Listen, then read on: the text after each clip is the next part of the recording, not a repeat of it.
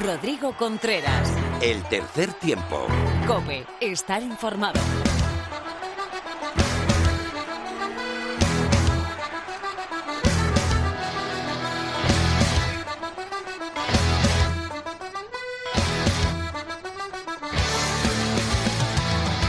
Hola, ¿qué tal amigos, amigas del tercer tiempo? Bienvenido a esta entrega 166 de tu programa de rugby en la radio. Bienvenido al tercer tiempo de la cadena COPE.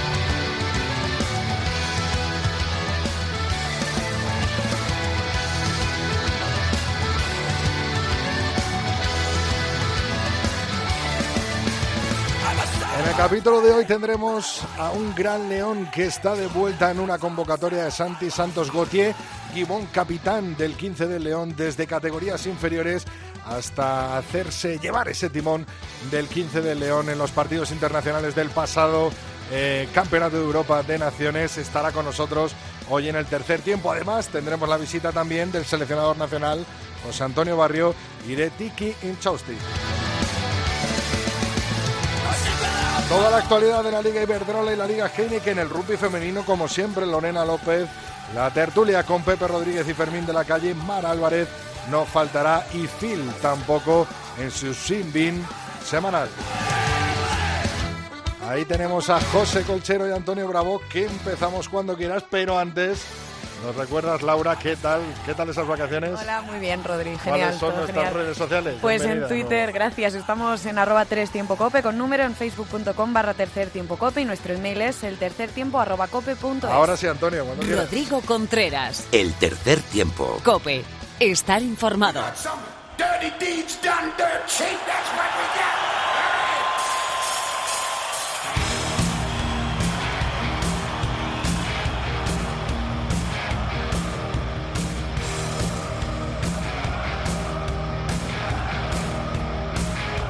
Con ACDC llegamos a la actualidad. Laura, ¿cuál ha sido los resultados de la jornada decimoquinta de la Liga Heineken. Universidad Burgos Colina Clinic 46, Hernani 18, Club de Rugby La Vila 20, Braquesos Entre Pinares 44, Complutense Cisneros 33, Unión Esportiva Samboyana 27, Barça Rugby 21, Vizcaya Guernica 17, Silverstone El Salvador 33, Sanitas Alcomendas Rugby 25 y Ampordicia 11, Aldro Energía Independiente Rugby 11. Tenemos Liga Heineken la próxima jornada, 16 ya jornadas. ¿Cuáles son los enfrentamientos, Laura? Braquesos entre Pinares contra Hernani, Unión Esportiva Samboyana contra el Club de Rugby La Vila, Vizcaya Guernica contra Complutense Cisneros, Sanitas Alcobendas Rugby contra Barça Rugby, Aldro Energía Independiente Rugby contra Silverstone El Salvador y Ampordicia contra Universidad de Burgos Colina Clinic. La clasificación a día de hoy, ¿cómo está en la Liga Heineken? En primera posición sigue el Braquesos Entre Pinares con 61 puntos, Silverstone El Salvador es segundo con 57, tercero Sanitas Alcobendas Rugby con 53,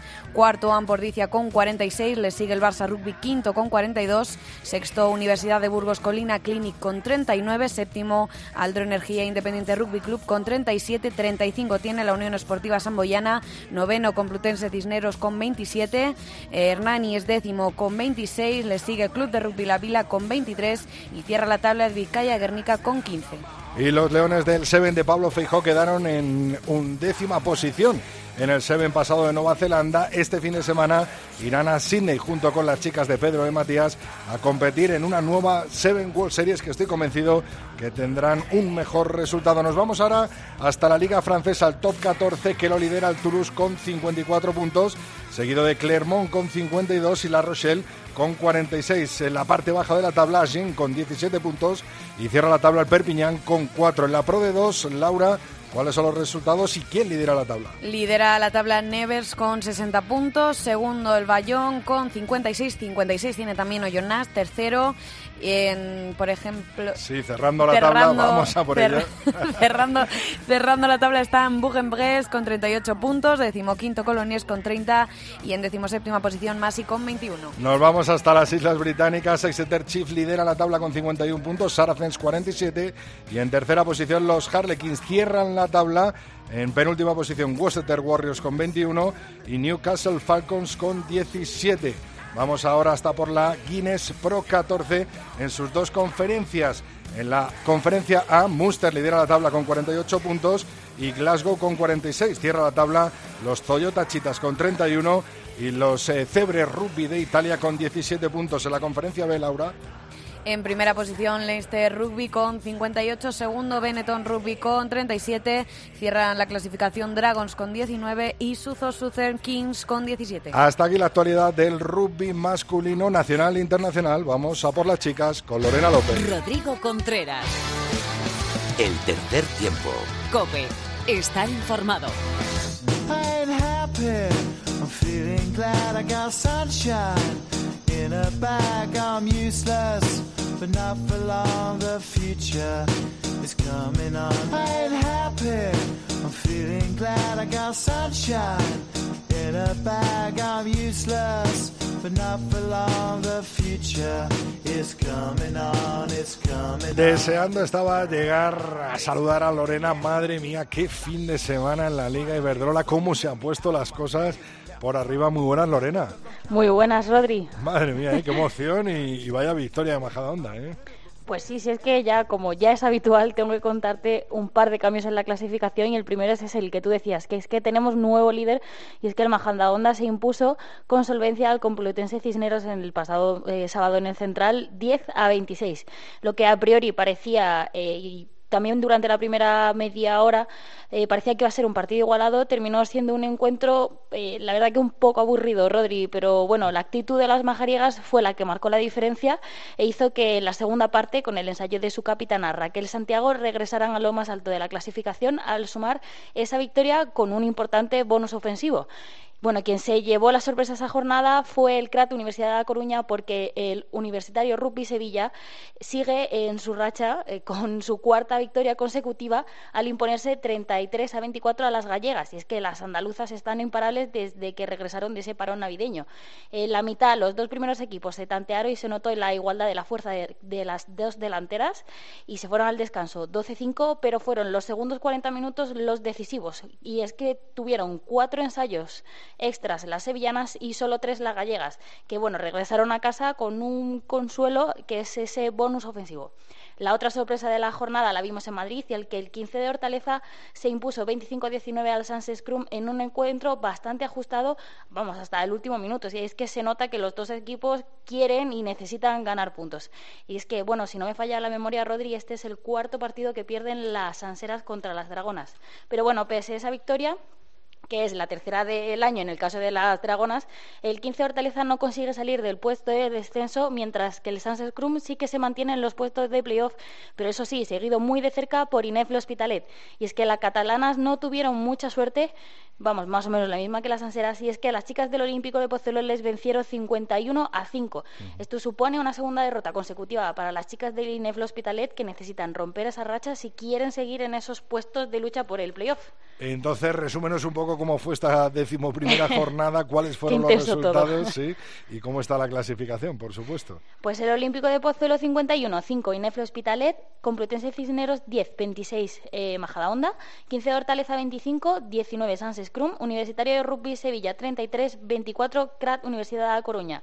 Y esto deja la clasificación con Majadahonda en primera posición con 39 puntos, le sigue la segunda con los mismos puntos con 39 el Complutense Cisneros, cerquita el CRAT eh, Universidad de La Coruña que se mantiene en tercera posición, el Sans Scrum con 27, con solo uno menos, eh, con 26 eh, fuera de la zona de playoff, al menos de momento está el Ineblo Hospitalet, en sexta posición el Universitario Rugby Sevilla con 26, con 26 puntos también en la séptima, en la penúltima, en la de promoción está el Olímpico de Pozuelo y en la última, en la de descenso directo, el 15 de Hortaleza con 15 puntos. Bueno, y este fin de semana más Liga Iberdrola y más emoción, por supuesto, ¿no? Pues sí, más y mejor, y es que la jornada número 12 tiene una pinta y que es más o menos esta. El Majadahonda recibirá al Inefle Hospitalet, el Sans Scrum se enfrentará al Complutense Cisneros, el CRAT Universidad de, Da- Universidad de La Coruña Ajá. tendrá que verselas con las Dragones con el 15 Hortaleza y el Universitario Rugby Sevilla con el Olímpico de Pozuelo. Y además hay más rugby femenino este fin de semana, ¿no? Pues sí, hay más. Hay otro planazo y es que este fin de nos lo dan las Leonas de Seven, que es que llevan esta semanita en Sydney y es por algo, y es para prepararse para esa tercera de las series mundiales. Y para esta cita, el seleccionador Pedro de Matías, como ya nos adelantaba los la, la semana pasada, eh, recupera a María Casado y a Eli, que ocupan el hueco de Olivia Fresneda y de Uri Barrio-Tieta, que no están en esta serie. Y para este torneo, España está encuadrada en el grupo C junto a Estados Unidos, China y Australia. Y al ser una serie que contiene cuadros tanto masculinos como femeninos, los partidos de la fase de grupos se van a disputar en la jornada del viernes del 1 de febrero. Y las Ilonas de Seven han apostado esta temporada por hacer ese cambio generacional, como ya hemos hablado muchas veces, Rodri, pero aún así, teniendo en cuenta esto, las chicas de Pedro y Matías no han conseguido los resultados esperados ni en Glendade ni en Dubái, así que vamos, están a tiempo de, de ponerse las pilas. Pero bueno, de momento eh, van novenas en la clasificación general. De ello hablaremos ahora con José Antonio Barrio, con Yuque, pero también empieza el Seis Naciones femenino, ¿no? Si es que esto es un no parar, Rodri. y bueno, además serán eh, las francesas serán las encargadas de defender el título de campeonas y es que si consiguen este hacerse con este Seis Naciones sería el tercero en apenas cuatro años. Pero bueno, como dice la capitana gala eh, Hermet, hay que dejar de lado la temporada pasada y pensar en dejarse de reencuentros de recuentos y pensar en lo que hay aquí y en ahora porque porque no se sabe porque está todo tan tan ajustado. Y bueno su primer encuentro además lo van a disputar el sábado ante Gales que es el mismo equipo contra el que ganó el, el, título el último claro el último partido de exacto y bueno, las responsables de iniciar la competición de este año serán eh, Irlanda e Inglaterra y apenas un par de horas más tarde después jugarán Escocia e Italia. Bueno, por fin de semana completito en cuanto a rugby femenino se refiere, las Leonas del Seven en Australia, empieza el Seis Naciones femenino y además tenemos Liga Iberdrola. Muchísimas gracias Lorena, nos lo cuentas todo el martes que viene, ¿vale? A ti, Rodi, hasta el martes que viene.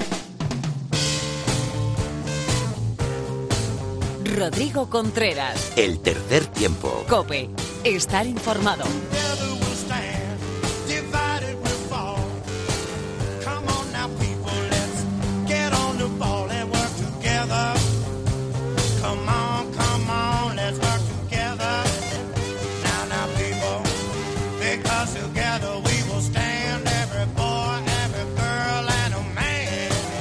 La sintonía para recibir al seleccionador nacional José Antonio Barrio. Muy buenas, José.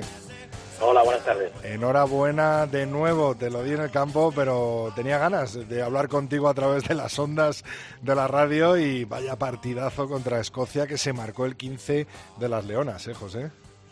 Bueno, pues muchas gracias. La verdad que creo que estaban, estuvieron a gusto las jugadoras y, y estas jugadoras cuando están a gusto, están contentas, pues, pues tienen mucho rugby. ¿Cómo, ¿Cómo hubo ese cambio de chip? ¿Qué las dijiste en el descanso para poder imponerse ¿no? al físico eh, que tenían las escocesas y a ese dominio eh, primero que tuvieron en, esos minutos de la primera parte y en los eh, primeros minutos de la segunda? Bueno, no, no dijimos gran cosa, ya lo sabían ellas. El problema era que no estábamos recuperando el balón porque nuestra línea de subida no estaba siendo mala, pero los placajes estaban siendo un poco altos, con lo cual ellas conseguían tener inercia, avanzaban con un plan muy muy definido y lograban avanzar y no lográbamos tener el balón, con lo cual teníamos que pararlas antes para que nos chutaran, nos volvieran el balón y sabíamos que cuando tuviéramos el balón las íbamos a hacer daño con velocidad. Y así fue, ¿eh? madre mía, cada vez que llegaba el balón, eh, tanto a María ¿no? en un ala como a Lide en otra, eh, les hacíamos un daño tremendo. ¿eh? Bueno, sí, la verdad es que hubo un momento cuando teníamos el balón, yo creo que todo el equipo estuvo a un gran nivel y les estuvimos haciendo daño en todos los sitios, incluso en el centro del campo con las primeras líneas, fruto de un, incluso de un ensayo. Y bueno, en, en 15 en, las líneas de 15 también estuvimos ahí con los centros y con las alas. Bueno, yo creo que fue un partido bastante completo en la que las jugadoras con, con el balón son jugadoras que, que tienen mucho rugby, como te decía, y que las encanta jugar. Eso te iba a decir, yo es que me siento sensibilizado un poco, José, con, con las melés. ¿Te esperabas que las echáramos para atrás a las escocesas en esa fase del juego? Bueno, creíamos que iba a ser muy nivelado, pero, pero cuando vimos en la primera parte que estábamos un poco eh, nivelado el tema, eh, Juan habló con ellas y la confianza que les dio fue máxima y decidieron atacarlas y con, el resultado que vimos, que, efectivamente pasó a ser un arma más de, en cuanto a nuestra propuesta de juego. Qué bueno, José. Eh, habíamos marcado ese partido ¿no? en el calendario como partido importantísimo. Vaya si fue importante que nos dio hasta una plaza más en el ranking mundial. Ahora las Leonas del 15 son octavas. Adelantamos a otro país eh, que compite en el Seis Naciones y solo tenemos ya por delante, eh, si no me equivoco, a Francia, Inglaterra y a tiro casi a Italia, ¿no? Sí, va a depender ahora, como el, el Seis Naciones, dependerá de los resultados, pero bueno, nosotros lo que hemos hecho, nosotros lo que hemos hecho es hacer nuestro trabajo, ganar los partidos que teníamos que hacer, que, que una perder algún partido nos hubiera hecho perder muchos puntos y bueno, al final el ranking con Seis Naciones y con tan pocos partidos internacionales, pues un poco subgeneris, pero bueno, al menos nosotros hemos hecho nuestro trabajo y era el partido importante y en el que más puntos podíamos perder y las, y las chicas no fallan. Que te iba a preguntar, José, mucha gente eh, me pregunta y se hace la pregunta eh, de si es posible, a lo mejor en el 2020, una entrada en el, en el Seis Naciones, ¿cómo lo ves tú ahora mismo? Ya sé que me dijiste la última vez que todavía no se había, eh, bueno, decidido, ¿no? Cómo, cómo, cómo va a ser esa selección, pero ¿ves al 15 de las Leonas con posibilidades? Yo cada vez lo veo, aunque haya habido unas declaraciones ahora del director del, torneo, que ve que el nivel, que es posible, pero lo veo, yo lo veo imposible. O sea, yo me eh, eh, creo que World Rugby debería al menos trabajar con, que parece que por lo que está haciendo, por una por unos torneos paralelos y por una, una ventana de noviembre todavía más activa y creo que al final el torneo, un torneo privado no lo van a mover. Al menos parece ser que van a quitarle el, el rango este de clasificatorio para el campeonato del mundo, que ya era ya rizar el resto. Ya, exactamente, porque ahora mismo tenemos tres equipos por detrás de, España en el ranking mundial, de, esos equipos que compiten en el Seis Naciones, y lo mismo eh, lo que dices tú, ¿no, José? Se hace un, una ventana de noviembre mucho más competitiva en el que quite protagonismo a ese torneo privado y al final se tengan que poner las pilas eh, desde el Seis Naciones. De ahora en adelante, José, para el 15, para el rugby 15, eh, ¿qué nos espera con las Leonas? Bueno, pues en lo que queda de temporada queda el Campeonato de Europa, que será a final de la semifinal. Jugaremos aquí en Madrid también contra Rusia el día 23 de febrero y si lográramos ganar, pues jugaríamos finales de marzo también, si ganáramos sería también en Madrid, jugaríamos contra el campeón de, del Holanda-Alemania, que normalmente sería, sería Holanda. Hay que recordar que ese título lo defendemos, que el año pasado fuimos campeones de, de Europa, ¿no? Sí, el año pasado sí que fue además, creo que era el, este año el, el, partido importante era, ha sido Escocia. Y el año pasado el partido importante fue Holanda porque porque el cambio generacional que se hizo el año pasado pues necesitaba una no perder contra contra el segundo nivel europeo. Y aunque sabíamos que, que las jugadoras venían con, con mucho juego y con mucho con muchas posibilidades siempre se crece más fácil siempre cuando ganas cuando pierdes pues es más difícil de explicar eh, José, tenemos a las Leonas del Seven este fin de semana en Australia, ya están allí eh, concentrándose. Muchas repiten de, de, ese 15 que, eh, que, ganó a Escocia, como hemos dicho, el caso de Lide o de, María, por ejemplo, Patricia también está con las Leonas allí concentradas. ¿Y qué crees el papel? Tenemos a Estados Unidos, tenemos a China, tenemos a Australia. ¿Crees que vamos a mejorar las dos anteriores actuaciones? Pedro está haciendo un papel eh, fenomenal con el grupo y lo que vamos a hacer, seguro, vamos a hacer un buen, un buen torneo. Eh, son tres equipos eh, un poco complicados porque no son nada regulares. Estados Unidos puede pasar de ganar el torneo al irse abajo. China ya sabemos que es un caos y también capaz de lo mejor y lo peor. Y Australia este año es un poco es un poco incógnita, no, no, no parece la Australia de antes pero Pedro está haciendo un trabajo para mejorar las, el juego, para mejorar las sensaciones y para que el equipo llegue, una vez que ya es complicado clasificarnos entre las cuatro primeras, para el equipo que llegue en el mejor momento para, para ganar a, ganar nuestra plaza en el preolímpico europeo, que este año va a ser duro como primer, como primer test.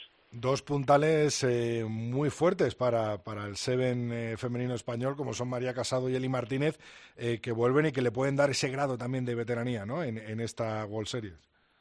Claro que sí, al final eh, está muy bien que haya muchos jóvenes y un poco de nota y pone de evidencia la buena salud de nuestro rugby, pero eh, siempre lo decimos, que se crece mejor con gente con la experiencia de María, con la, experiencia de Eli, dos olímpicas, dos jugadoras que han sido cuartas del mundo a siete, a quintas del mundo a siete.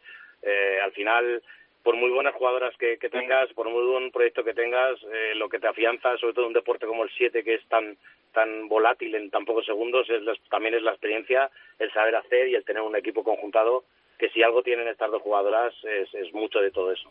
Pues ahí estaremos, siguiendo a las Leonas del Seven este fin de semana, por supuesto, a la Liga Iberdrola, que madre mía, cómo se ha puesto con la victoria de Majadahonda, ¿eh? Sí, vaya, yo creo que es, yo creo, lo hablo, lo hablo cada vez que voy a un, a un campo va a haber partidos de liga, lo hablo y lo confirmo con todo el mundo, aparte del, de que está muy entretenida por los resultados y por, y por lo, y porque todo el mundo tiene posibilidad de todo, yo creo que el, el nivel de la liga ha crecido en estos años eh, mucho y se está viendo una, una liga no solo divertida en el resultado, sino divertida en el juego y en el, y en el volumen de, de todo de toda esta liga. No hay nada más que ver a las cocos, ¿no? Del Universitario de Sevilla, como, como qué jornadas están haciendo últimamente. ¿eh?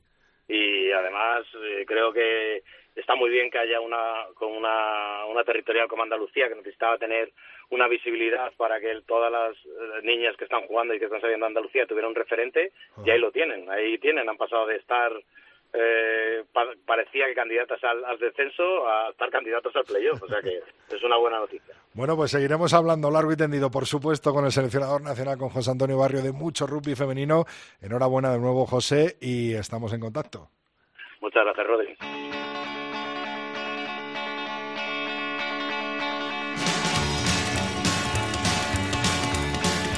Rodrigo Contreras. El tercer tiempo. Cope. Estar informado.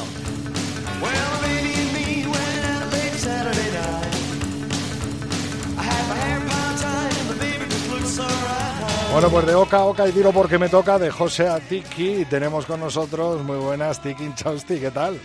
Hola Rodrigo, ¿cómo andas? Pues encantado de saludarte y sobre todo de analizar esos dos torneos, el pasado de Nueva Zelanda de los chicos eh, de Pablo Fijó del Seven español y el que nos queda en Australia, un décimos. Pero yo creo que la clave estuvo en esa primera jornada en que no nos metimos por los pelos, ¿no?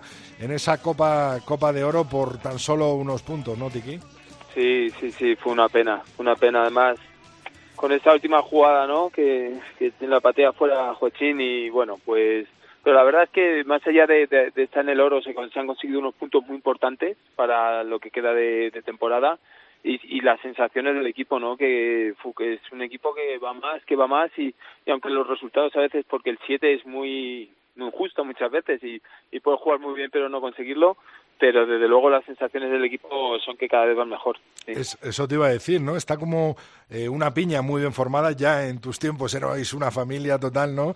Y, y se nota que, que, que, ese espíritu del Seven, ¿no? Español, eh, continúa con, con, la herencia de, de Pablo Feijó y de, de, los jugadores, tanto los jóvenes como, como Juan Chino, como Alex, por ejemplo, como los que ya son más veteranos, ¿no?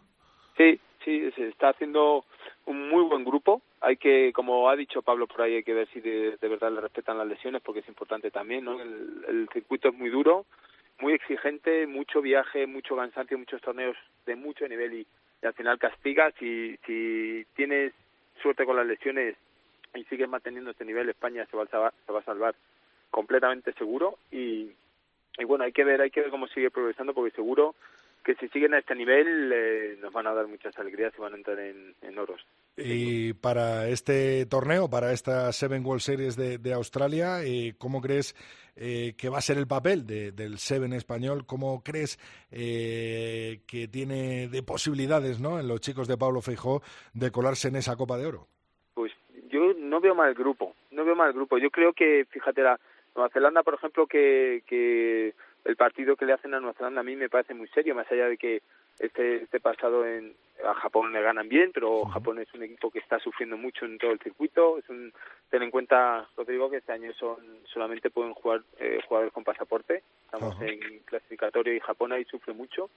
Y Japón jugaron bien, pero a mí el partido, la primera parte, por ejemplo, que hacen contra Nueva Zelanda, a mí me ha encantado, me ha encantado, más allá de que no aguantan luego el ritmo y, y Nueva Zelanda es un equipazo, ¿no? tiene muchas individualidades y, y, es un equipo muy bien hecho, pero la primera parte que le hacen a, a Nueva Zelanda me gusta mucho, eh, el partido que hacen contra Canadá me parece muy serio también, un equipo que está muy bien hecho, Canadá, que es un equipo que te está sometiendo muy físico y con muchos siete encima, y bueno, luego ahí el, la, el partido contra contra Gales, que parece que se está convirtiendo ya en un clásico que España gana a Gales y ojalá vuelva a ser otra vez en esta serie, ¿no? Porque le volvemos a tener en grupo. Claro. Y, y contra Inglaterra, muy buen partido también, que hacía yo tiempo que no veía que, que no metiera que un mol, ¿no? el, el segundo ensayo, creo que es de Inglaterra, nos Claro. meten un ensayo de mol, que me he quedado, claro, ahí, ahí los, los ingleses usan bien sus, sus fortalezas también. Oye, eh, hablabas del partido ese ante Nueva Zelanda, eh, nos ilusionamos todos, ¿no? Al ver ese 7-0 y lo que decías tú, esa gran primera parte, eh, nada más y nada menos que, que a los All Blacks, ¿no? Luego es verdad que la segunda, eh, como bien decías, no pudimos aguantar, pero yo creo que ese es el camino, ¿no? El, el tratarle de tú a tú a un equipo en una parte como, como es Nueva Zelanda y con el, con el nombre que tiene, no solo en el 15, por supuesto, que, que en el 7, ¿no, Tiki? Sí, sí, mira, yo en, este partido sobre todo vi una cosa que, que me encantó, que es, que es lo que a mí me hace ver que un equipo tiene espíritu, ¿no? Y es cómo defendieron. La capacidad de defender a un equipo contra Nueva Zelanda, que Nueva Zelanda es un equipo que te somete mucho en lo físico porque te, te lleva a un lado completamente del campo y sin, si ellos no quieren, renuncian al rack, renuncian al contacto, sacan el balón fuera y te ponen en la otra punta con tres pases, que el equipo no se des- desestructurara y que manteniera la misma defensa y, y el mismo rigor, ¿no? Y las mismas ayudas, la misma estructura, me pareció, vamos, espectacular. Y luego que sí es verdad que este equipo con Pablo ha ganado una cosa que conmigo no tenía, que era ese combate, ¿no? Ese, esa lucha que, que sé que Pablo está trabajando mucho y es muy necesaria en, en el circuito. Bueno, Tiki, eres finalista de la Copa del Rey, enhorabuena. Vamos, gracias, gracias. por fin, ¿no? Por fin. Lo que ha costado, ¿no? Sí, ha costado, ha costado tres años y después de tres años ya, bueno, pues yo creo que este año es verdad que tenía teníamos Alcobendas tiene un equipo muy equilibrado y muy hecho eh, muy pensado, ¿no? Para para conseguir algún título este año y bueno, era la primera oportunidad que teníamos y, como como bien te he dicho, después de ya dos intentos y quedándonos siempre las puertas ahí en semifinales, semifinales, pues este año hemos hecho un buen partido y, y al final lo hemos conseguido. Faltan todavía 80, falta un equipo como el Barça que es un equipo muy, muy, muy difícil de ganar, que, que tiene grandes jugadores, pero bueno, por lo menos todos los pasos previos los hemos dado, ahora ya solamente quedan 80, sí. Bueno, pues Tiki, seguimos hablando de mucho rugby en el tercer tiempo. Muchas gracias. Gracias, Rodri. Chao.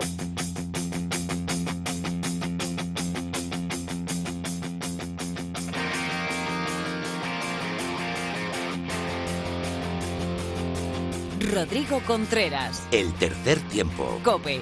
Estar informado.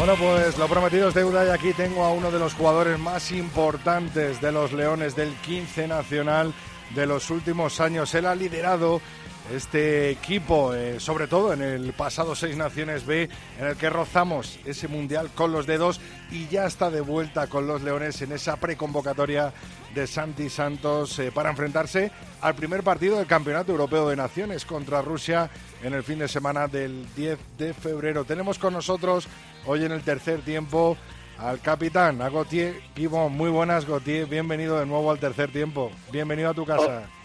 Hola, buenos días. Estarás contento, ¿no, Gautier? Sí, sí, sí, muy contento, muy contento.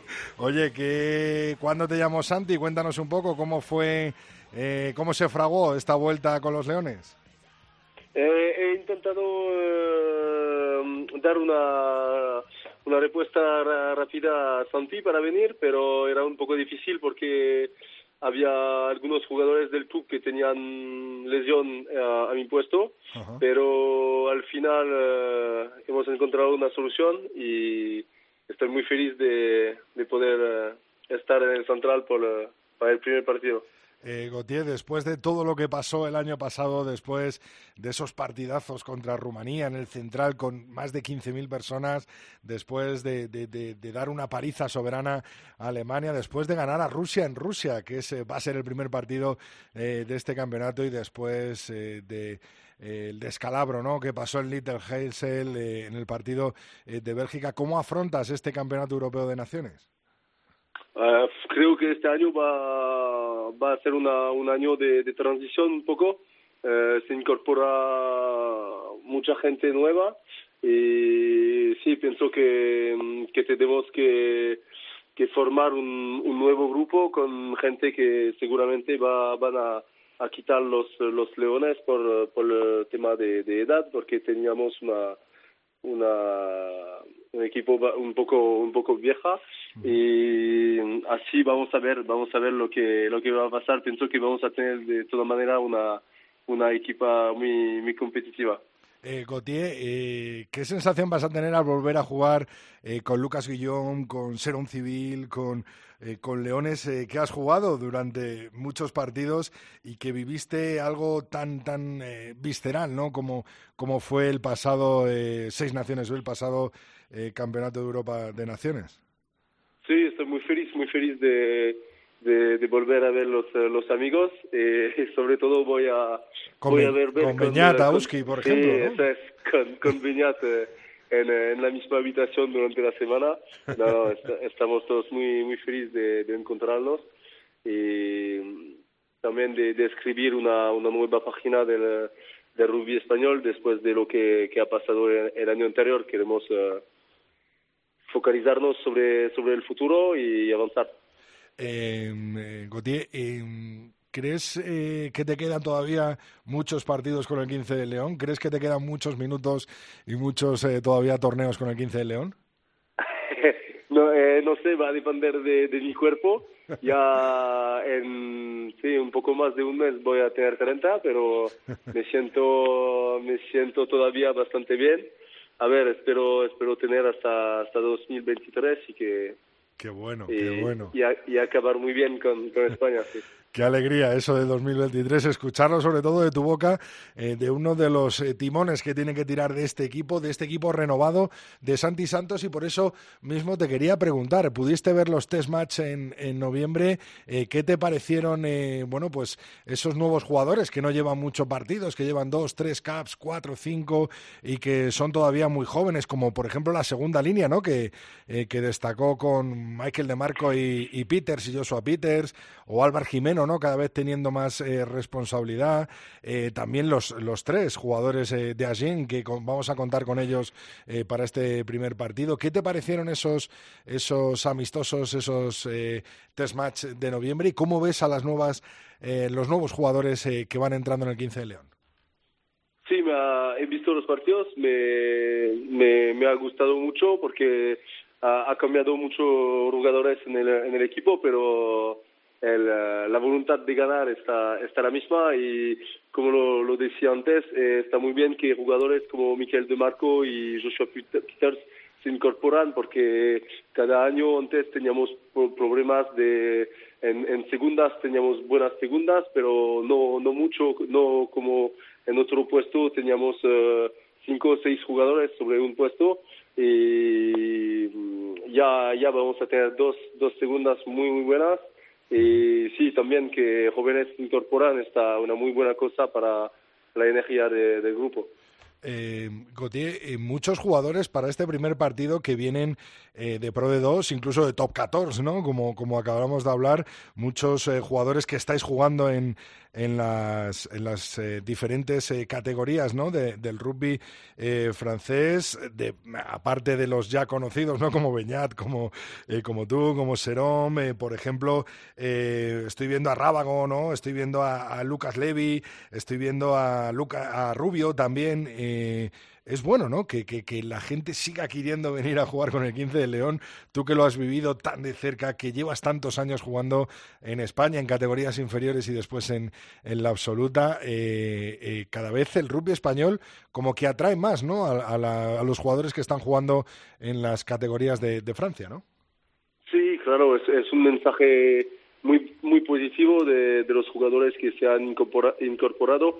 Eh, nosotros sabíamos que si nos clasificamos para la Copa del Mundo, muchos eh, jugadores eh, que querían venir, pero no nos clasificamos y han venido de, de todas maneras. Es, es una cosa muy buena. eh, Eso muestra que eh, la, la voluntad de venir a, a jugar por los Leones. eh, sin, sin la, la Copa del Mundo es un, un buen mensaje, muestra muestra la, la voluntad. La voluntad pero- Eh, Goti, ¿has podido hablar con Malí o con los hermanos Ruet? ¿Les volveremos a ver eh, con España en este, en este campeonato? Sí, creo que sí. Creo que lo- los hermanos Ruet van a, van a venir al menos por, eh, por un partido o dos.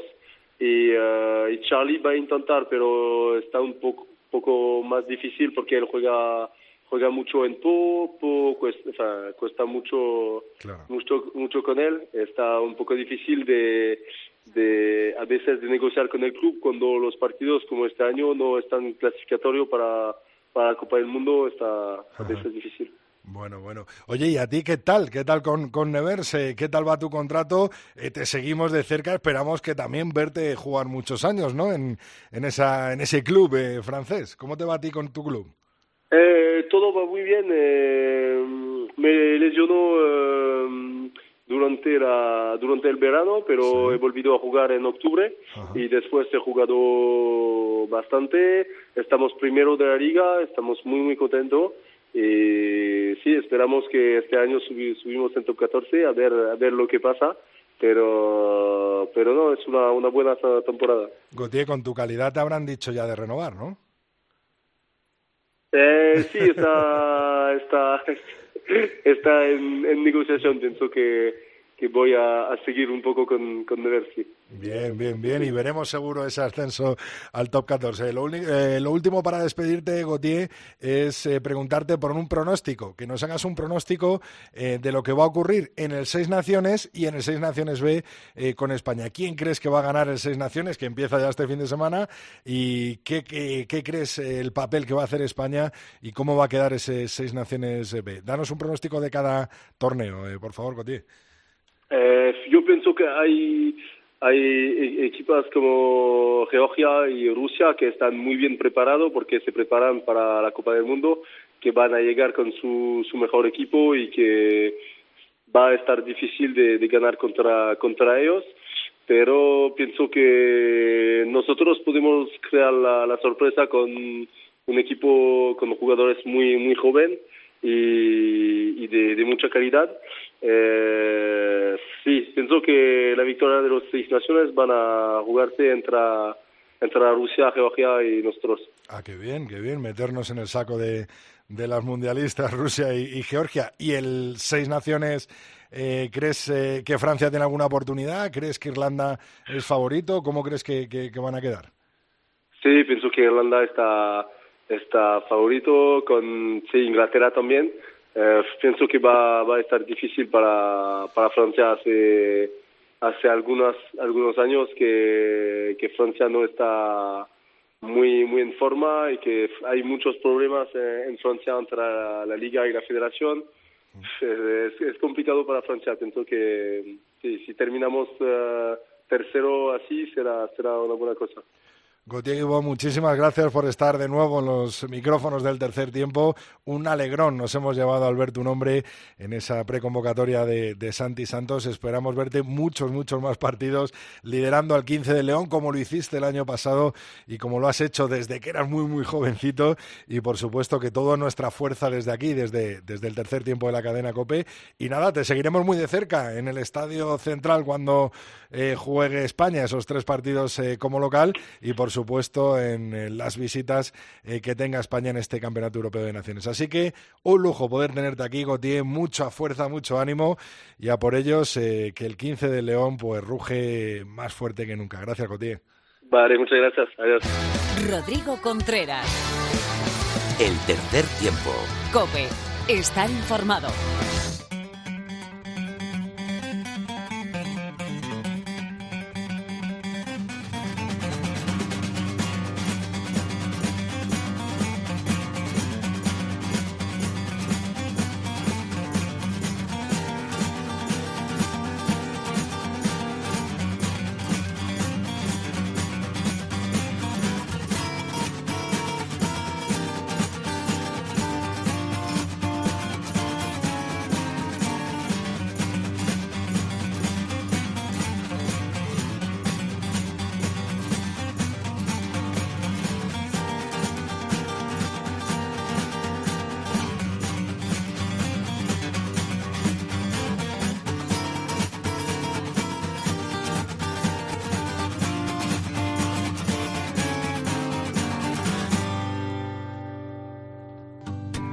Bueno, pues un grupo pucelano para recibir a un jerezano y a un madrileño, Pepe Ibáñez, Revista 22, muy buenas.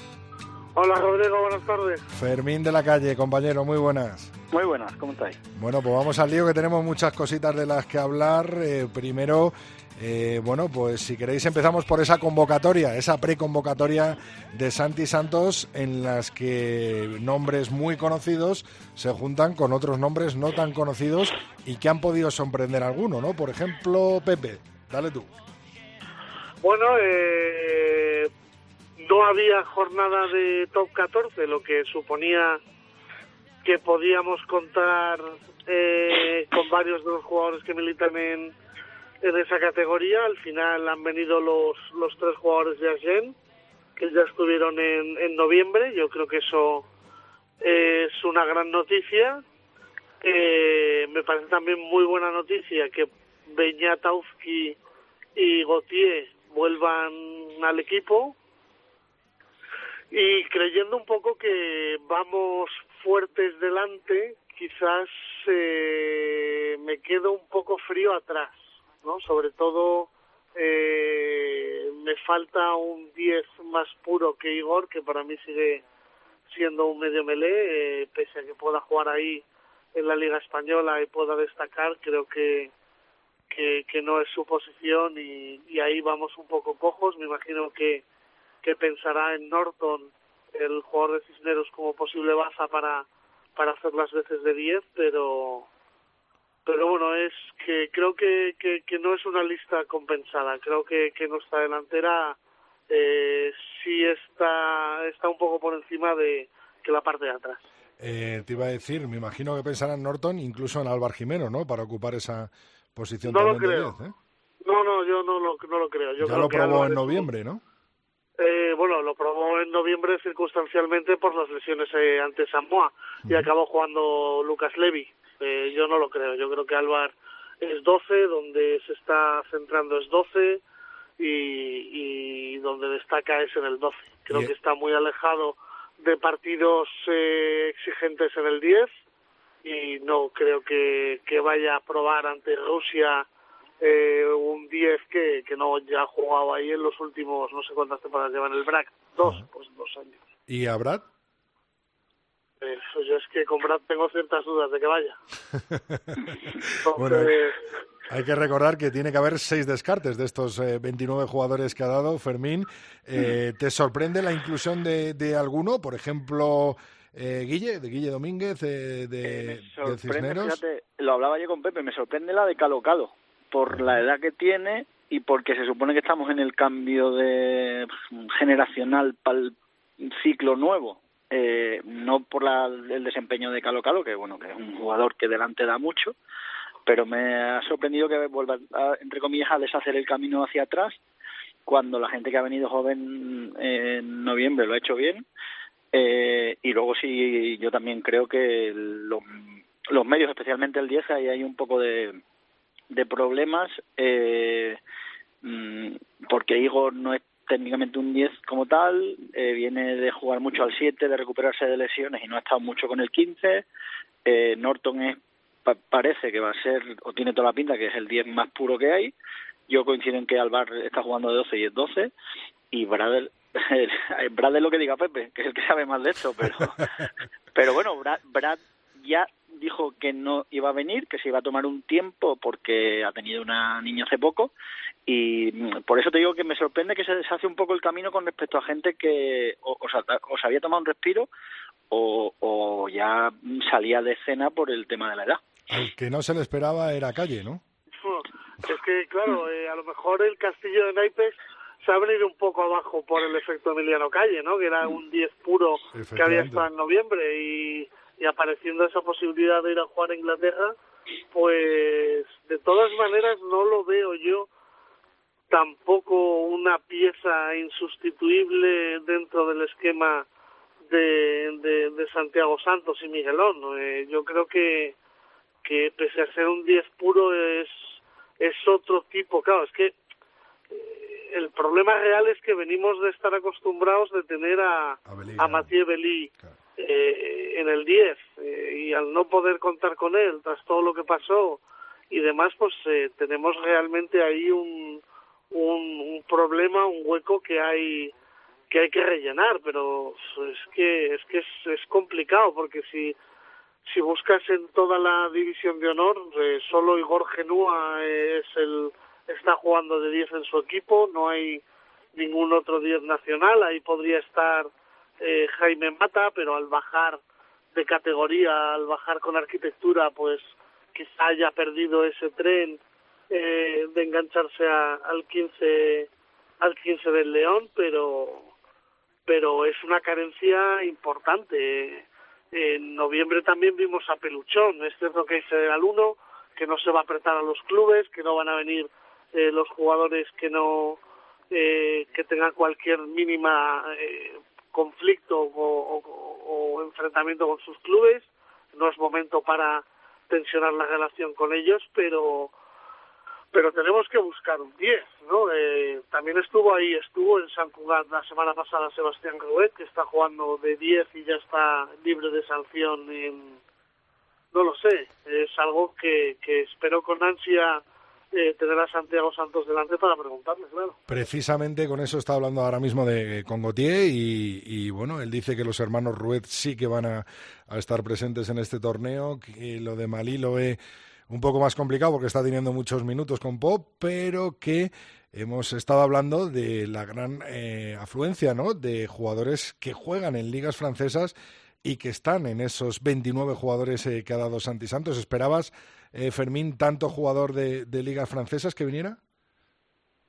Sí, dentro de los que podían porque no les coincidía con partido. Eh, yo creo que España, la selección, eh, ha pasado de ser un entretenimiento o una cosa divertida porque venías a jugar contra equipos grandes a ser una obligación para el que piense que quiere jugar un mundial y España tiene posibilidades reales de jugar un mundial o por lo menos es una alternativa a pelear por ellos como se vio en el anterior ciclo clasificatorio entonces ahora ya nadie regala una convocatoria porque hay que hacer méritos para estar en, en esa lista. Yo sobre lo que decía Pepe, coincido en lo de calle, porque creo que Santi lo que está buscando es una apertura que mueva rápido y dé mucho dinamismo a la tres cuartos y especialmente en el partido contra Rusia, que ellos destacan más por ser gente pesada y, y trabajar cerca de los agrupamientos, pues entiendo que Igor es el que les va a dar un poco más de movilidad, pero también porque viene del 7, porque Nani es un, juego, es un juego también más cerrado, que trabaja más de delantera.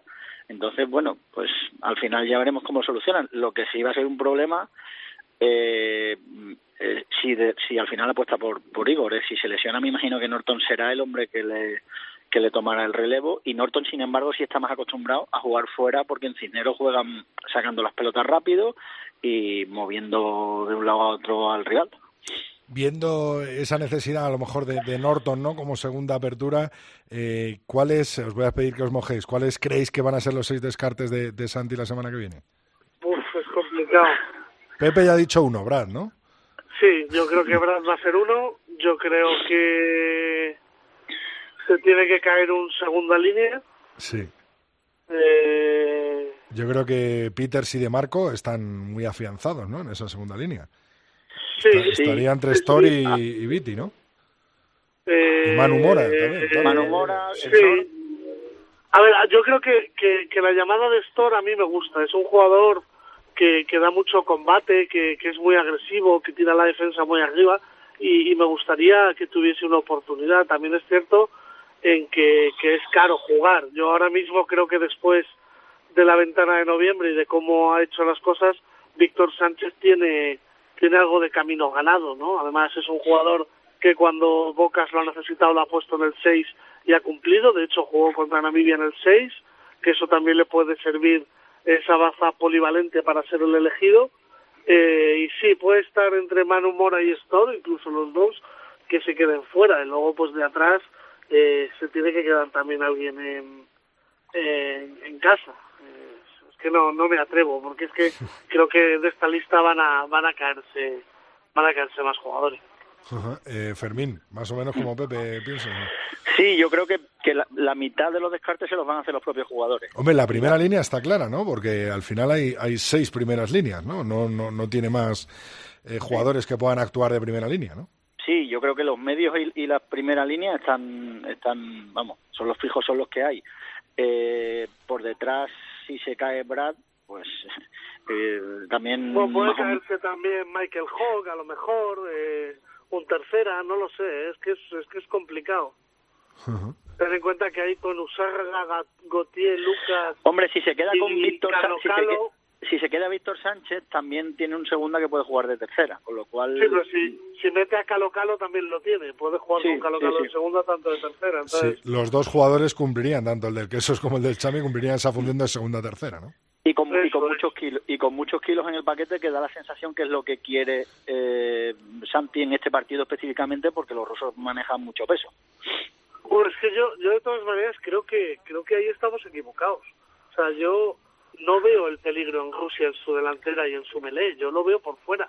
O sea, cada vez que que, que Rusia juegue eh, con velocidad, fases rápidas que pueda abrir a, a, a sus tres cuartos, son tíos, esos sí que son potentes, rápidos y, y, y nos pueden hacer muchísimo daño, ¿eh? pese a que tengan dos bajas importantes. Sí, pero ¿Sabes? pero pero Y- para que y tenga veo ahí veo ahí nuestro nuestro principal talón de Aquiles ¿eh? o sea Y por el cambio, por el cambio, Fermín, eh, nuestra delantera es nuestro fuerte, ¿no? En teoría. Sí, lo que pasa es que España, eh, que en fases estáticas se ha mostrado muy fuerte, en- especialmente el año pasado en el, en el Seis Naciones B eh, clasificatorio, en- además de la fase estática, en los puntos de encuentro, yo creo que España es muy dura en delantera, pero tiene o tenía una cosa sobre los rivales, que además de ser muy dura, era muy rápida la gente en delantera y eran dinámicos, podían moverse, veíamos cómo participaban también los delanteros muchas veces en los despliegues.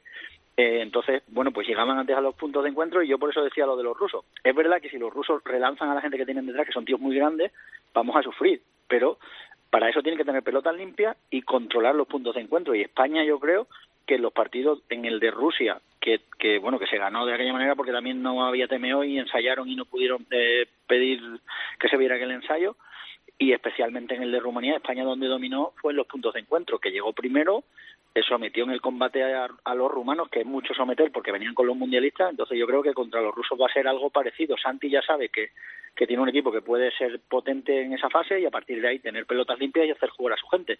A mí me da la sensación de que el espíritu dinámico no es solo de los tres cuartos en España, sino de todo el equipo y en Rusia son dinámicos los tres cuartos, pero la delantera es mucho más pesada. Para cerrar el tema de- del 15 de León, eh, ¿crees eh, que se le puede meter mano a Rusia Pepe en el central? es que eh, de verdad que a mí la lista me ha dejado un poco frío pero pero sí quiero quiero confiar Dinos un favorito, Rusia o España. Hombre España jugando en casa debe ser favorita así que Fermín, ¿Qué voy a decir de- un favorito de- tuyo. Eh, hombre, yo tengo que decir que España. Venimos de ganar a Rumanía, que era mejor eh, selección que, no con este equipo, pero bueno, con, con este bloque, que era mejor equipo que Rusia. Se ganó a Rusia en Rusia. Y bueno, pues eh, yo creo que por, por la tendencia y la dinámica o la inercia del equipo es favorito, pero es lo que dice Pepe. Vamos a ver porque, claro, no esto no se gana por inercia, se gana metiéndole mucha agresividad y tomando muy buenas decisiones en el campo. Vamos a dar un pasito más para allá, Fermín. eh, ¿Favorito para ganar el Seis Naciones Irlanda? favorito Irlanda, pero cuidado con los galeses, que vienen de ganar nueve partidos seguidos, entre ellos a Australia y a Sudáfrica en noviembre. Se marcha a Gatland después del Mundial y parece que les ha pegado un apretón en este final de sus 12 años como seleccionador. Y el último partido, precisamente es Irlanda-Gales, puede jugarse todo. Yo no descartaría a Inglaterra, que viene de ganar a Australia Sudáfrica y perder de uno con Nueva Zelanda. Pero bueno, ellos, ellos se están encargando de, de meterle la presión a los irlandeses y de decir que los galeses también tienen muchas posibilidades. Pepe, ¿es el Seis Naciones más igualado de los últimos años? no no debería no no, no debería si, si Irlanda eh, está con eh, sus clubes han dominado en Europa eh, pues debería debería demostrar realmente que es candidato a a ganar la, la Copa del Mundo. Yo no creo que vaya a ser así. ¿Qué pasa en este Seis Naciones? Pues que este fin de semana pues ya vamos a ver un Irlanda-Inglaterra.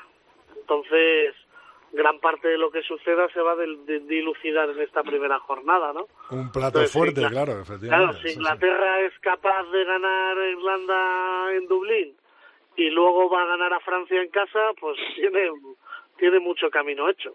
Entonces, A, a ver ese partido que dices, porque sin Sexton, que no llega, eh, los ingleses van a meterle mucha presión a Carberry, que es un buen apertura, que es el chico que estaba en Leicester y pasaron a Munster en la federación para que ganase minutos. Va a jugar con, con Murray al lado, pero es muy jovencito, ¿eh? es un partido por todo lo alto, va una alternativa para el chico. Bueno, o sea, a mí me gustaría algo algo valiente, ¿no? Como ha salido hoy el, el zaguero de, de Escocia diciendo que, que los escoceses pueden ganar seis naciones, pues ¿por qué no? Me, ¿Por me qué no, gustaría no? que Ojalá, ¿no? me, gusta- me gustaría que pasasen que pasasen cosas fuera fuera del guion previsto, ¿no? Y, y que no sé, pues hombre, si Italia diese algún partido, pues sería estupendo, pero que sobre todo eh, los otros cinco se ganen los unos a los otros, que esto esté entretenido, que no sean partidos tediosos de, de mucha delantera, muy cerrados y, y que nos podamos divertir un poco, ya que que bueno, al menos este año no van a coincidir nuestros partidos con los del Seis Naciones, así que lo vamos a poder eh, ver tranquilamente sin sobresaltos de me voy corriendo a ver a España. Podemos hacer doblete en el fin de, ¿no? Voy, voy a discreparle ahí una cosa a Pepe, que este año, como hay mundial, lo normal es que minimicen riesgos todo Lo, y van, se lo van a guardar todo para, Claro, claro. para Y, noviembre. y- y- y nadie arriesgue y se juegue un poco a no cometer grandes errores y a no a, que no se encajen derrotas que luego hagan cuestionarte el sistema, porque el problema es que, bueno, si, si pierdes con en un Inglaterra con Inglaterra en un campo, como le puede pasar a los finlandeses, pues todavía es Inglaterra.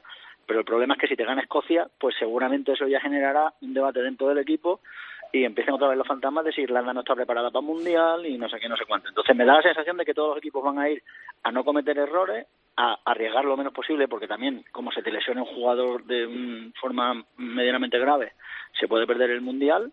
Estamos a siete meses del Mundial y me da la sensación de que va a ser más de nadar y guardar la ropa.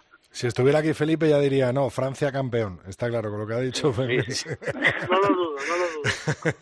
Oye, Pepe, antes de, de despedirte, eh, un golpe encima de la mesa de la Liga Heineken con esa victoria eh, del Chami en el que, bueno, se perfila, ¿no? En ese segundo puesto, segundo primero y distancia un poquito al Sanitas Alcobendas tras eh, perder esa semifinal en, en las terrazas, ¿no?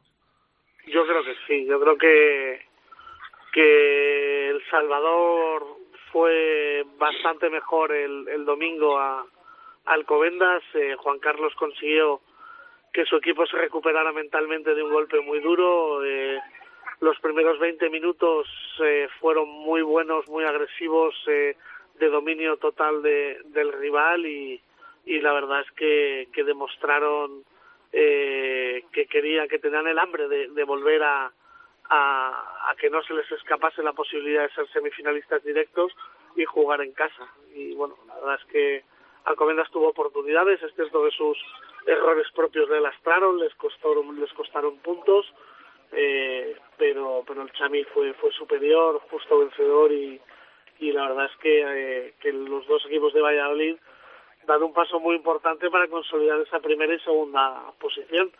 Eh, para mí hay una cosa muy muy importante y es que eh, lo dijo Juan Carlos también luego eh, si quieres ganar la liga tienes que ser primero o segundo y yo creo que ahí ¿Tú Alcobendas estás de acuerdo ahí con, con Juan Carlos Pérez? yo sí, sí, sí, totalmente. Y creo que ahí Alcobendas, el tropezón que pegó ante Ordicia en casa, le va a pasar muy caro, porque tenía un partido de margen para fallar. Ese partido podía haber sido contra El Salvador, fue contra Ordicia y contra El Salvador. Y, y ahora me creo que va a ser muy complicado muy complicado eh, poder recortar distancias a dos equipos que, que dudo yo mucho que fallen. Eh, Pepe, te dejo llegar pronto, aunque sea un martes, a, a la reunión. Muchas gracias. Gracias chicos, un abrazo, hasta luego. Un abrazo, Fermín. Eh, igual, ¿no? Eh, la victoria importantísima del Chami tras esa derrota en la semifinal y, sobre todo, eh, quería preguntarte también por el Cisneros, ¿no? Que ha confirmado lo que veníamos diciendo estas semanas anteriores, ¿no? El buen juego. eh, eh, bueno, el Conlu cuando ha recuperado a sus jugadores franquicia, han podido jugar todos, ¿no? Al final eh, han demostrado que, que están a lo mejor un poquito por encima de los equipos que se van a jugar el descenso, ¿no? Sí, al final esto eh, tiene que pasar algo muy raro para que un equipo que tiene jugadores de ese nivel pues se acaba descolgando. Eh, tuvieron, han tenido una plaga de lesiones en este, esta primera vuelta de la temporada importante. Su segunda línea estaba muy diezmada, ahora ya la han recuperado. Norton también está ya funcionando. Eh, lo normal eh, se puede perder porque ir al Andaretoki es complicado, la vida también te lo pone complicado, eh, pero lo normal es que Cisneros, bueno, pues mm, salga de esa zona, se meta en una zona un poco más templada y no tenga problemas para mantenerse y del partido del otro día eso eh, no fue el partido de Facu Munilla que cometió dos errores que le costaron dos ensayos si yo fuera Tiki no le daría más importancia que eso que, que cometieron un par de errores y eso les lastró si fuera Juan Carlos eh, pensaría justo al revés pensaría que, el equipo ya funciona como un equipo grande que es que te aprovechas de los rivales cada rival del cada error del rival lo penalizas de la mayor manera posible y es lo que hizo el, el Chami, como decía Pepe, los primeros minutos del Salvador fueron muy buenos. A mí me gustó mucho Faiba. Me parece que, que además de estar muy valiente con el pie en un día muy complicado, porque hacía un viento lateral que era un auténtico infierno para el, sobre todo para los zagueros, aunque el zaguero de, del Chami estuvo muy bien, pero pateó bien a palos y además participó muchísimo en el, en el juego, en la elaboración del juego del, del Salvador. Cuando incorpore a la gente que está afuera y los que han llegado y tal, eh, Nu Junior no pudo jugar, por ejemplo, mm, van a tener una línea curiosa, ¿eh? porque Fifita es un tren de mercancía. Es verdad que es, es un jugador al que hay que meter en la jugada, pero cuando entra hay que ir cinco a pararlo. ¿eh? Buenos fichajes en, en, esa posición tan fundamental como es la apertura del número 10, eh, tanto de Brack como de Chami como de Alcobendas, ¿no? Con Jangis, con Greg Dyer y con ahora con Faiba el Chami, ¿no? Sí, sí, la verdad es que este año se han acertado. Hemos visto mmm, que eh, al principio había más dudas y tal, pero bueno, la aparición de Dyer que ha dejado tres o cuatro cositas espectaculares en el partido. Eh, Yangis es un jugador que ha demostrado y está demostrando en un par de partidos que es un magnífico fichaje, que da el nivel, que trabaja muy bien dentro de las defensas, que eso es muy importante porque eh, había dudas de si se iba a involucrar bien cuando se le echaran encima las defensas, pero ha demostrado. El otro día, por ejemplo, de hecho en El Salvador hay, hay dos o tres veces que rompe la línea y la pena es que no va solo, no, no tiene apoyo, porque entra en 22 buscando el apoyo y fijando al, al, último defensa, eso es, no, no llegan y no aprovechan la, el desequilibrio de la apertura. Y luego, sí, sí, a mí ya te digo que Faiba me gustó el otro día mucho, me parece que los tres equipos tienen grandísimo apertura y además de ser buenos aperturas, eh, haciendo jugar a los compañeros, son buenas aperturas con el pie, porque Yannis tiene un cañón, eh, Faiba el otro día pateó espectacular y de ayer también. Con lo cual, esto promete que vamos a tener un final de liga divertido y sobre todo unos playoffs con un nivel, pues eso, que cada año afortunadamente va subiendo el nivel de la liga. Pues vamos a por ello, Fermín, muchísimas gracias. Un abrazo grande.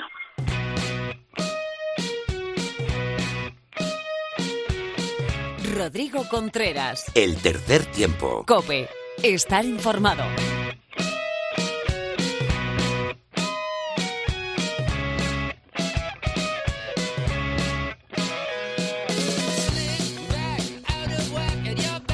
Bueno, pues como hemos hablado durante todo este programa, tenemos al 15 del León ya ya casi a las puertas de ese Campeonato de Europa de Naciones, ese Seis Naciones B, y será un mes y medio en el que estaremos pendientes de la selección que dirige Santi Santos y que por supuesto conforma nuestra amiga y compañera Mar Álvarez. Muy buenas, Mar. Hola Rodrigo, ¿qué tal? Quería preguntarte cómo, cómo, cómo vamos a preparar ese mes y medio eh, con el 15 del León, eh, esta primera preconvocatoria que ya nos contaste que va a tener su inicio este domingo hasta el domingo que viene que juguemos contra Rusia y cómo va a ser un poco la preparación eh, física y técnica del 15 del León en, en este mes y medio que nos espera por delante. Bueno, eh, la verdad, la semana de competición ya hacemos una cosa que se llama tapering, que es como afinar a los jugadores para la competición. Taper, estado, tapering como tapper, ¿no? Sí, exactamente igual. sí. Entonces ellos han, han estado haciendo un programa eh, eh, consensuado con los clubes y entre y con nosotros, eh, adaptado por los clubes y propuesto por nosotros y, y justo eh, en esta semana que empezamos a entrenar juntos, bajamos mucho el volumen, mantenemos la intensidad y, y, trabajamos en la preparación física consiste en ese afinamiento, en mantener la velocidad, eh, trabajar cosas explosivas y bueno, y en cuanto a fuerza y demás seguimos trabajando en prevención de lesiones. Me imagino, Mar, que tendréis en cuenta esas semanas que a lo mejor no haya competición de Campeonato de Europa, que no haya competición del 15 de León, eh, los jugadores eh, puedan volver a sus eh, clubes, ¿no? a la competición normal, pongamos la Liga Heineken, por supuesto, y luego la semana siguiente otra vez de nuevo concentración, ¿no? Eso es, sí. Tenemos que tener en cuenta cuánto juegan siempre que lleva un jugador Sabemos cómo han sido sus últimas semanas de entrenamiento, eh, cuántos minutos ha jugado en el último partido para los primeros entrenamientos ajustar y conseguir que el, equipo esté más o menos homogéneo. O sea, no podemos ponerle el mismo entrenamiento a alguien que ha jugado 80 minutos, 80 minutos que a alguien que viene sin jugar. Claro, o sea, que al final la preparación depende, ¿no? Cada semana, lógicamente, o si hay algún tocado, porque luego, luego siempre algo muscular, ¿no? O mm. hay jugadores que llegan un poquito más tocados que otros, ¿no? Y al final es casi más específico que general, ¿no? Eso es, sí, es más individual. Y bueno, también nuestra norma es mejor quedarnos cortos que pasarnos porque porque es un momento muy delicado. Son 30 jugadores que entrenan juntos, para el partido solo 23 y nos cuesta mucho, estamos muy poquito tiempo juntos, nos cuesta mucho que trabajen sobre el sistema de juego porque se ven poquito, entonces si perdemos un jugador, el que viene tenemos que volver a trabajar todo eso y por eso preferimos quedarnos cortos en cuanto a preparación física que pasarnos. Bueno, pues mejor. Yo también, más vale prevenir que curar, ¿no? Exactamente. Oye, Mar, eh, ¿qué vas a volver a ver juntos a Lucas Guillón, a Beñazauzki, a Gautier? Eh, ¿Qué sensaciones tienes? Pues, bueno, con Lucas ya hemos estado varias veces, pero con los demás... sí, sí. Pero con los demás muchas ganas de volver a verlos y porque ya todos los que se vayan incorporando, porque eso, la última vez fue muy triste para todos y y necesitamos vernos, sí. Bueno, pues este reencuentro seguro que va a ser muy feliz y con una gran victoria en el Central ante Rusia en ese 10 de febrero eh, de 2019. Mar, seguimos hablando, muchas gracias. La semana que viene ya desde la concentración del 15 de León, ¿no? Sí, perfecto. Venga, pues un saludo grande.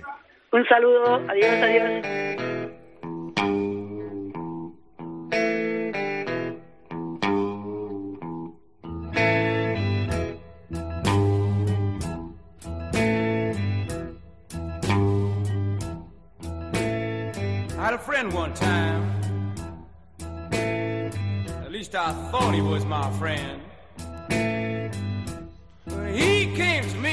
Tenemos con nosotros a José Alberto Molina Phil. Muy buenas, Phil. ¿Cómo estás, Rodrigo? Eh, pues llego pensando desde esta mañana eh, siempre el mal encuentro que hemos tenido los pilieres con el peso, eh, con la báscula. Bueno, es algo que con el tiempo se va asumiendo. Los delanteros y, en específico los pilieres. Correcto. Ten en cuenta que nosotros nos movemos en cifras de 3 en 3, por lo tanto, no solo vamos de 3 en 3, sino que nuestras cifras son de 3 en 3. Aunque ya no tenemos el monopolio, ni siquiera hay certeza ya sobre eso porque Rodrigo, mi sin bien va precisamente, y tú mismo lo vas a deducir, de algo que tiene relación con, con las bases de datos de cierta calle de Madrid. Porque mira, Rodrigo, programas y folletos a tesoro de toda nación, partido, torneo, copa o competición. Francia, Irlanda, Gales, Escocia, Barbarias, Portugal, Australia, Alemania, Rusia, Rumanía, Polonia, Italia, Zimbabue y España. Saludos primero, cortesía manda, alabanzas después, ditirambos y entorchados para mucha mayor gloria del que parla. Elencos en contienda sin falta desglosados, delanteros primero, vista arriba, ceños fieros, tres cuartos al cabo por su orden oficial, precedidos de los medios, jerarquía natural, kilogramos y centímetros, clubes y años, constantes, permanentes, fijos ayer, hoy todos variables, tornadizos, cual disputa por escaños. Cien kilos un pilier antaño fue normal, con 800 el pack parecía dominar. 110 kilos, un tres cuartos, hoy es habitual. Pronto melés de tonelada veremos desfilar. Todo claro en el programa, todo salvo España. Pues en pesos y medidas sorprende a todo el mundo. Camuflaje deportivo, desconcierto tremebundo de rivales más curtidos. Pesos crecientes, hombres menguantes o viceversa. Partido a partido, de quincena en quincena, una base de datos de la oferta giversa. Si es aquel mudable, convengamos que es así, los centímetros no tanto, salvo trabajo cañí que no quiero imaginar en la sede de Ferraz.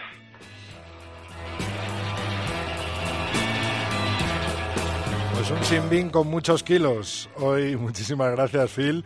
Nos volvemos a ver, a escuchar el martes que viene, ya previo a ese partido contra los rusos eh, que merecerá un- una parte especial, ¿no? Así es, porque Rodrigo, eh, el morbo está servido. No en vano son los culpables indirectos de todo lo que venían planeando, fíjate lo que te digo, desde 2003. Pues hablaremos de ello largo y tendido. Antes, como cada vez que se acerca el Seis Naciones, un favorito para este torneo, Phil. Irlanda, Irlanda. Bueno, pues Sin, sin duda. Pensamos en verde en este programa es. 166 del tercer tiempo. Muchas gracias, Phil. Un abrazo, Rodrigo.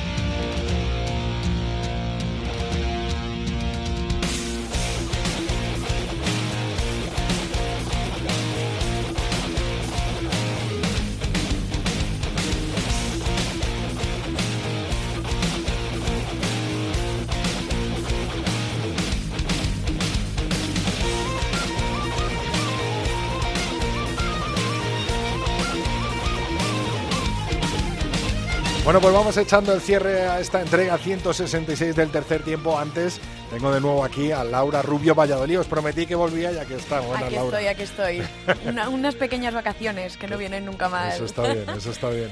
Bueno, cuéntanos cuáles eh, han sido nuestros mensajitos en las redes sociales y, por supuesto, cuáles son nuestras vías de comunicación para que nos escriban nuestros oyentes. Eso es, en Twitter estamos en arroba tres tiempo cope, recuerda que es con número, en facebook.com barra tercer tiempo cope y nuestro email es el tercer tiempo arroba cope punto es. Ahora sí, Laura, vamos a sí. por los mensajitos, que además tenemos mensaje de un internacional español, ¿no? Efectivamente, es, es lo que ha mm, protagonizado nuestros mensajes en redes sociales esta semana fundamentalmente porque, bueno, colocamos en nuestras redes, colgamos la preconvocatoria de Santi Santos para el partido de, de la selección contra Rusia. Bueno, pues en la foto que venía la lista, ¿no? La convocatoria, los jugadores con las especificaciones y Con tal. lo que miden, lo que Efectivamente. Vale, pues eh, uno de ellos ha dado por aludido porque parece ser que no son muy claros los datos. Es Joshua Peters que nos pone 108 kilos y nos pone dos caritas, una con una lágrima y otra creciéndole la nariz. Entonces eso quiere decir, Joshua, que se han equivocado un poco, han patinado en, en, esta, en estas cifras. Bueno, eh, luego muchos de nuestros oyentes le han contestado diciendo, Publio Cornelio, por ejemplo, dice, por favor, desvela ese misterio, ¿cuánto pesas mides realmente? Mucha suerte, cracks.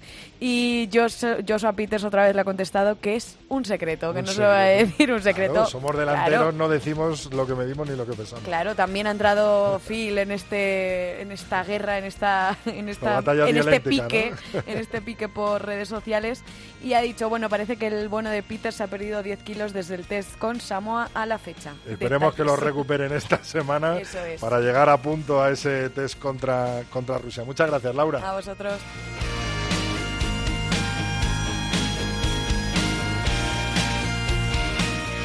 Y hasta aquí ha llegado este tercer tiempo de la cadena Cope. Te espero con el programa 167 el martes que viene y toda la actualidad del Oval, ya sabes dónde, ¿no? En cope.es. Rodrigo Contreras. El tercer tiempo. Cope. Estar informado.